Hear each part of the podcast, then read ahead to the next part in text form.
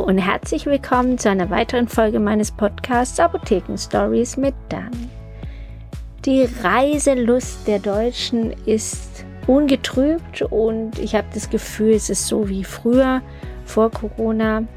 Und jetzt haben auch wir in Baden-Württemberg endlich Schulferien und ich habe das Gefühl, das merkt man richtig.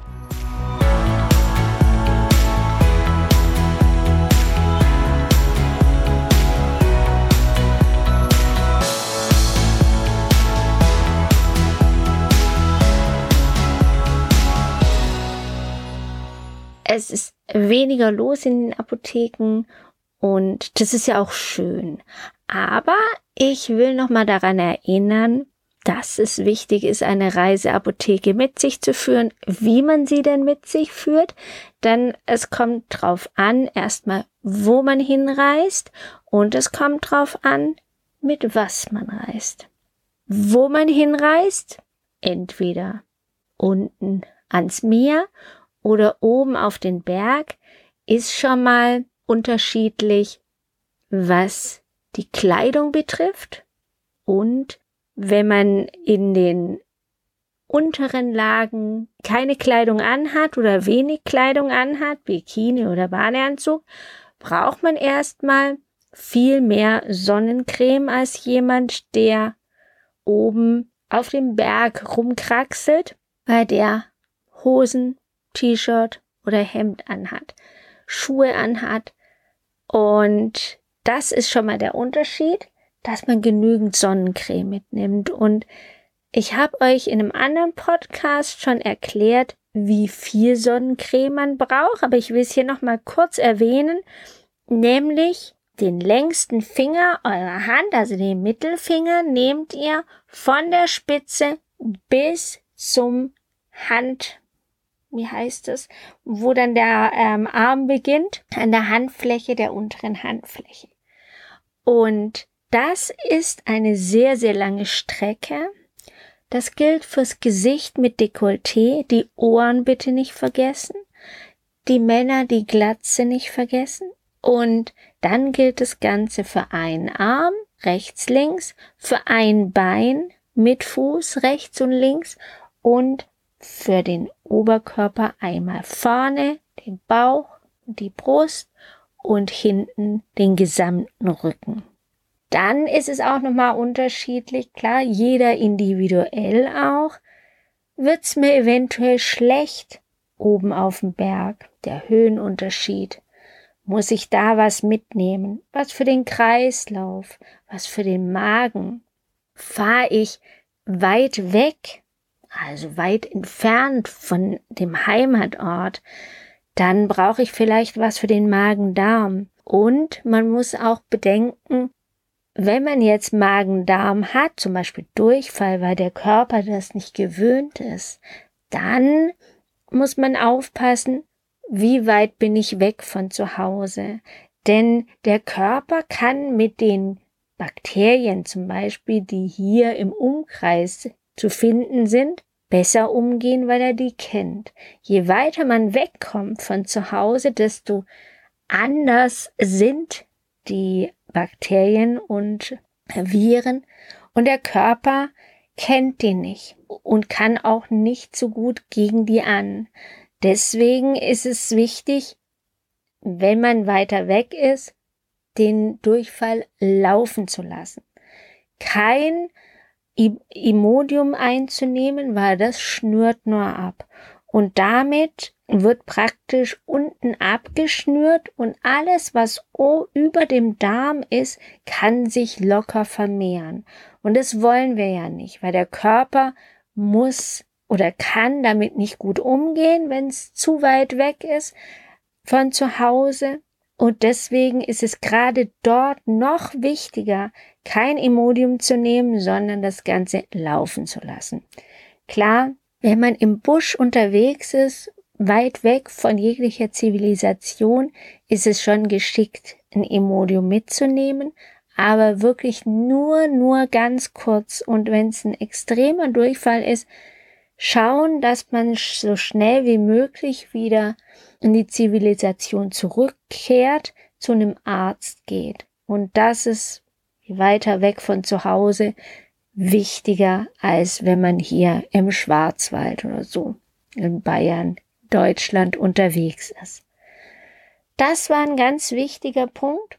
Und dann natürlich nicht vergessen, seine eigenen Medikamente mitzunehmen. Das höre ich ganz arg auf. Und auch jetzt hatten wir einen Fall in der Apotheke, wo, oder eigentlich nicht nur ein, sondern mehrere Fälle, wo die Leute aus anderen Ländern, Liechtenstein hatten wir jetzt letztens jemand, der bei den Teledoktoren sich ein Rezept geholt hat, weil es die Medikamente zu Hause vergessen hat.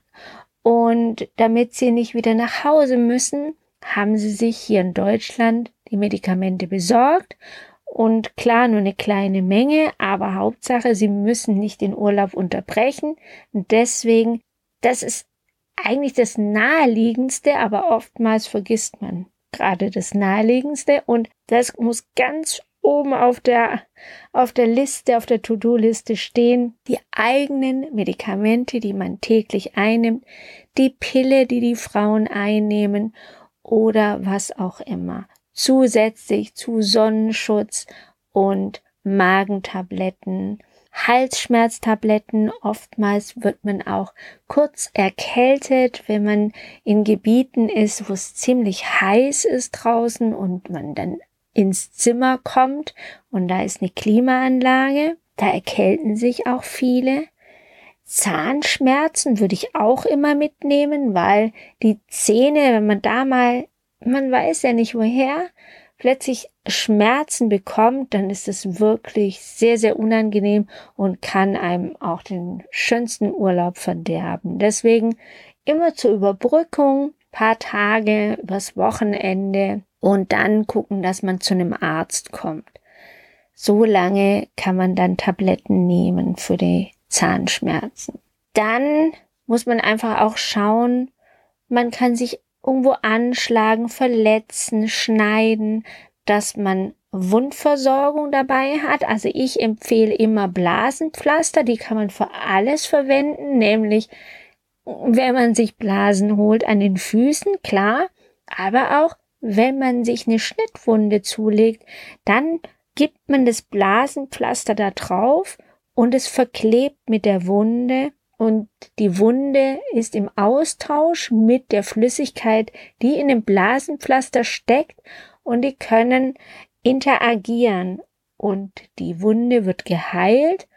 Und das Blasenpflaster bleibt auch, ja, kann auch ruhig ähm, zwei, drei Wochen bleiben, je nachdem, wie tief der Schnitt oder die Wunde ist, weil sich das Ganze erst dann oder weil das Pflaster erst dann abfällt, wenn die Wunde verheilt ist. Und die Wunde verheilt von unten nach oben und wenn die letzte Schicht fertig ist, dann fällt das Blasenpflaster ab. Wenn man es am Fuß hat, dann hat man es plötzlich im Strumpf oder im Bett liegen dann weiß man, es ist alles in Ordnung und das verheilt auch ohne Narben. Dann habe ich am Anfang gesagt, dass es wichtig ist zu gucken, wie verreist man. Da denke ich jetzt ans Flugzeug, ans Fliegen, weil man hat ja, wenn man fliegt, gerade wenn man länger wegfliegt, weiter wegfliegt, hat man auf jeden Fall einen Koffer dabei und sein Handgepäck.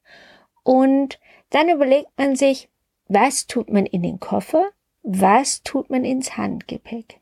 Und in den Koffer, da muss man sich bewusst sein, die Sachen sind erstmal weg.